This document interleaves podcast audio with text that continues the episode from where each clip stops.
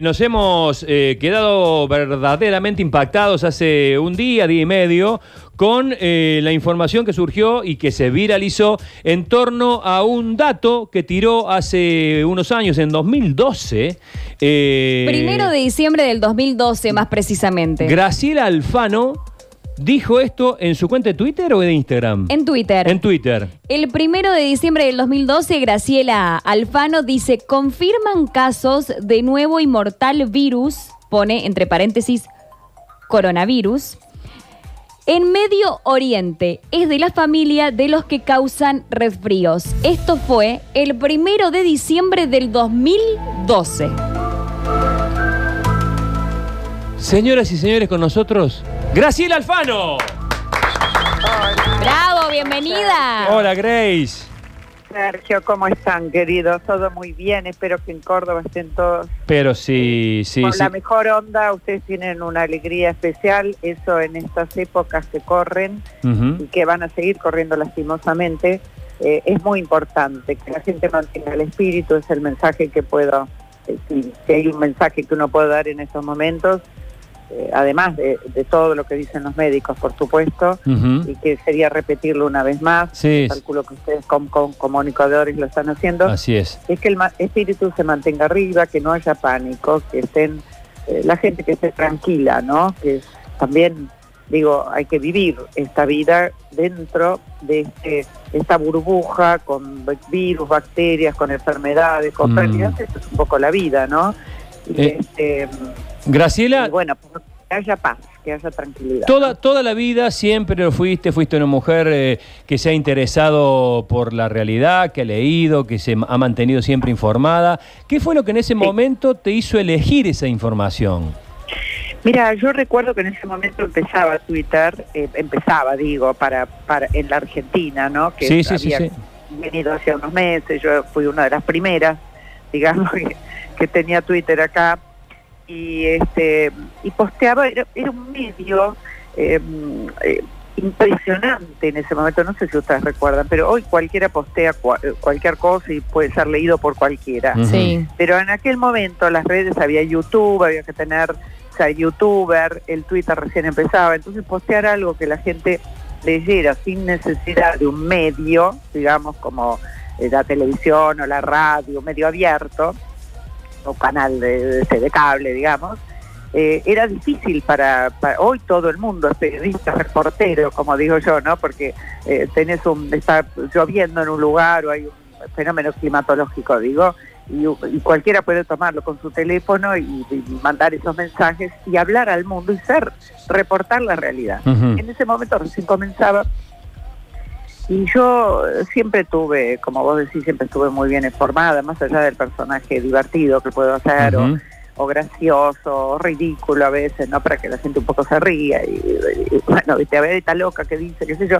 Tengo mi otro personaje que es, eh, este, que, que es mi persona, ¿no? Que soy más científica, me gusta informarme y también, por supuesto, entra dentro de eso los temas médicos. Cuando yo leí esto que suelo leer artículos médicos, por eso a veces hablo de salud, me dicen Twitter de juventud, que no es una cosa exterior puramente, porque también tengo mis arruguitas, mis miento cuando cualquier persona de mi edad, sino que es una mm, cuestión interna, ¿no? Siempre me he preocupado, he hablado, ayer se cortaba Marina Calabró de, columnas que hicimos ahí en Radio Mitre con el tema, temas médicos o temas de ayuno, qué sé yo, cosas que me parece que hay que compartir con la gente porque son positivas, hábitos, ¿no?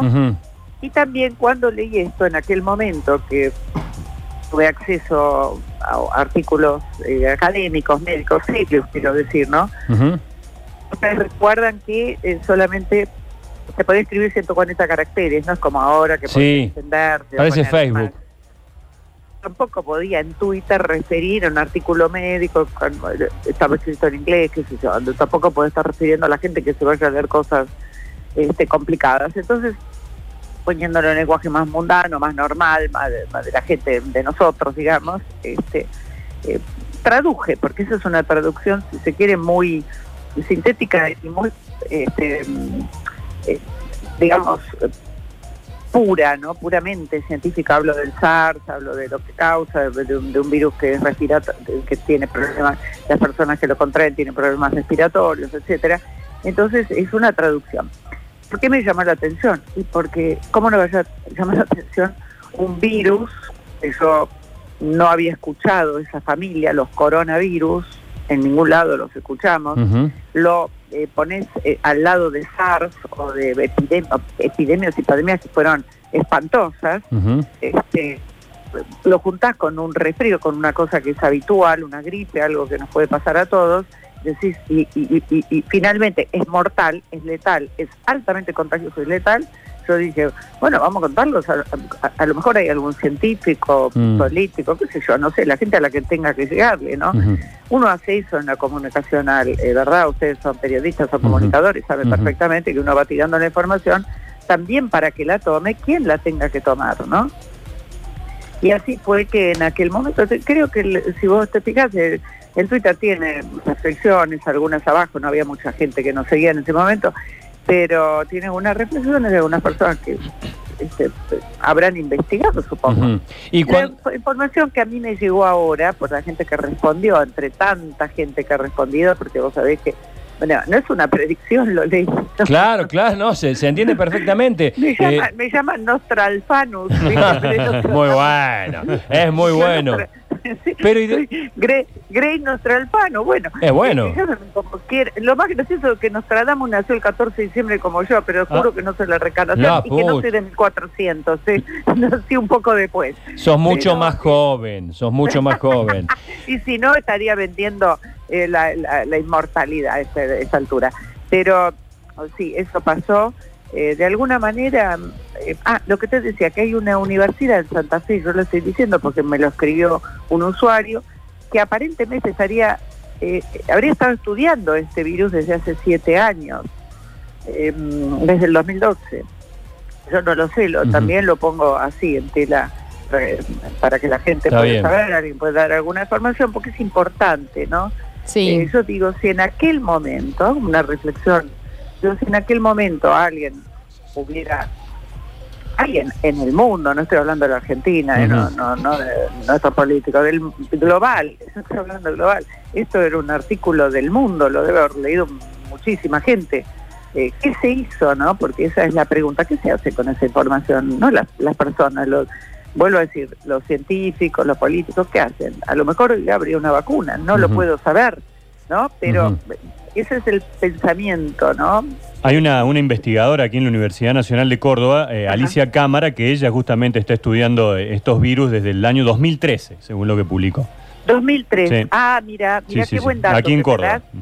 Y qué importante para la Argentina y para Córdoba que haya eh, una científica que está haciéndolo. Me parece un dato importante y, y muy bueno para nosotros, ¿no? Y, y uno de los ocupados de esto. y uno de los estados que están más cerca hoy de encontrar la, la vacuna, eh, que es Israel, Israel. tiene también una científica argentina trabajando en el equipo chico que está, que está tratando de helar el virus para encontrar el antídoto.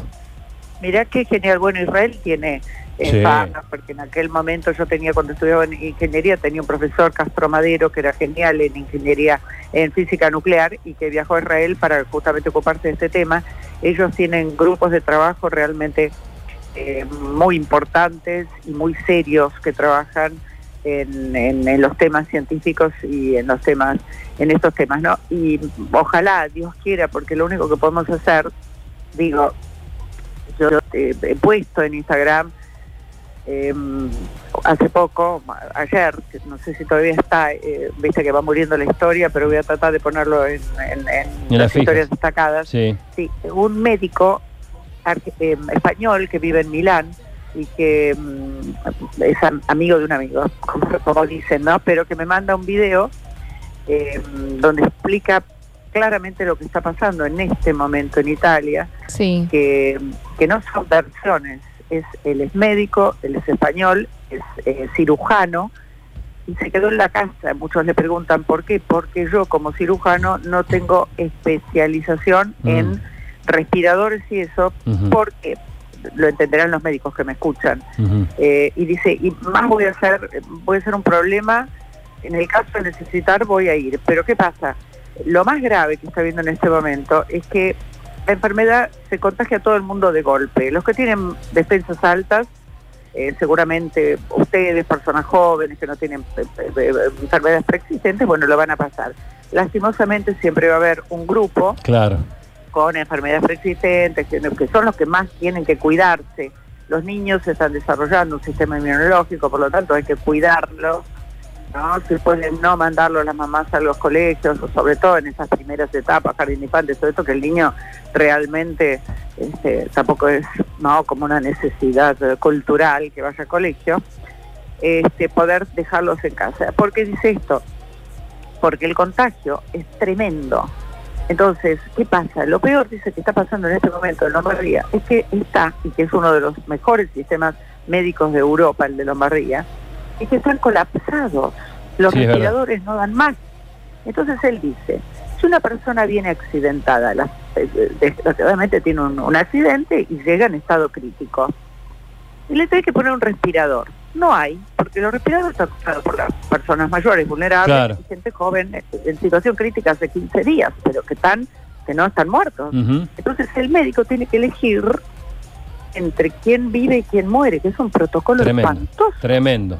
Tremendo. Entonces, todo esto no quiero, vuelvo a decir, no soy catastrófica, simplemente si esta información te, te, te, como yo digo, te pica el cerebro, viste, te empezás a poner medio como paranoico, agarra un jabón y lávate las manos. Qué, qué- qué simple y tan sencillo como eso. Se nos fue el programa. Grace. Te agradecemos un montón. Perdón, chicos, discúlpenme, pero... No, al contrario. esa- Disculpas a vos. eh, Esta posibilidad que me dan son tan amables que enviar un mensaje de, de higiene me parece que en estos momentos Fundamental. Por agradezco supuesto. muchísimo. Beso enorme. Beso enorme. Beso gigante.